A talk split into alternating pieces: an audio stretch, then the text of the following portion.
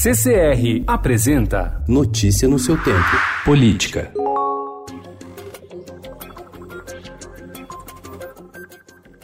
O governo Jair Bolsonaro chega ao final de seu primeiro ano mantendo a tendência de queda gradativa na avaliação positiva e de aumento da insatisfação da população. No início de dezembro, a gestão era considerada ótima ou boa por 29% dos brasileiros, segundo pesquisa CNI Ibope divulgada ontem. Essa taxa vem oscilando negativamente a cada pesquisa: 35% em abril, 32% em junho, 31% em setembro e dois pontos percentuais a menos no resultado atual. Já a parcela que considera o governo ruim ou péssimo aumentou no mesmo período: 27% em abril, 32% em junho, 34% em setembro e 38% em dezembro. A série histórica de pesquisas Ibope mostra que as semelhanças não se limitam ao percentual de avaliações positivas que Bolsonaro e Collor exibiam depois de praticamente 365 dias no poder. A evolução ou reversão de seus números segue um ritmo parecido entre os dois presidentes.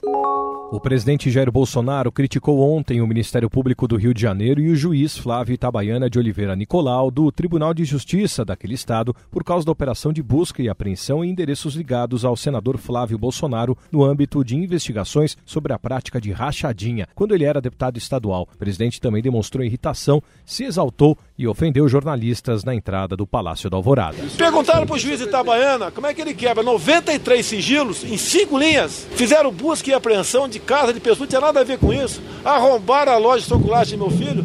Então, se ele tivesse, se tivesse, se tivesse algo errado, teria assumido. Outra, as franquias são controladas. Não é o cara abre uma franquia e a matriz abandona. Ninguém lava dinheiro em franquia.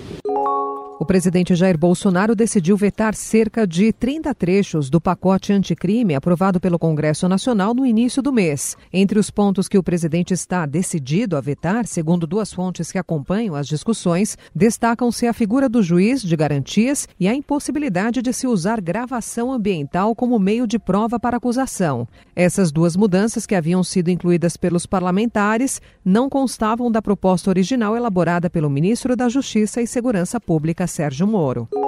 Caçada pelo Tribunal Superior Eleitoral, TSE, por Caixa 2 e abuso de poder econômico na campanha de 2018, a senadora Juíza Selma, do Podemos do Mato Grosso, deve manter o mandato pelo menos até fevereiro, com o direito a imóvel funcional, cota parlamentar e um salário mensal de R$ 33.700 por mais dois meses. Apesar de o resultado do julgamento do TSE já ter sido publicado, ainda falta a mesa diretora do Senado declarar oficialmente a vacância do cargo ex-governador da Paraíba, é levado para a penitenciária. Ricardo Coutinho, do PSB, é alvo de apuração sobre desvios de 134 milhões de reais da saúde do Estado. Ele diz que vai provar a sua inocência.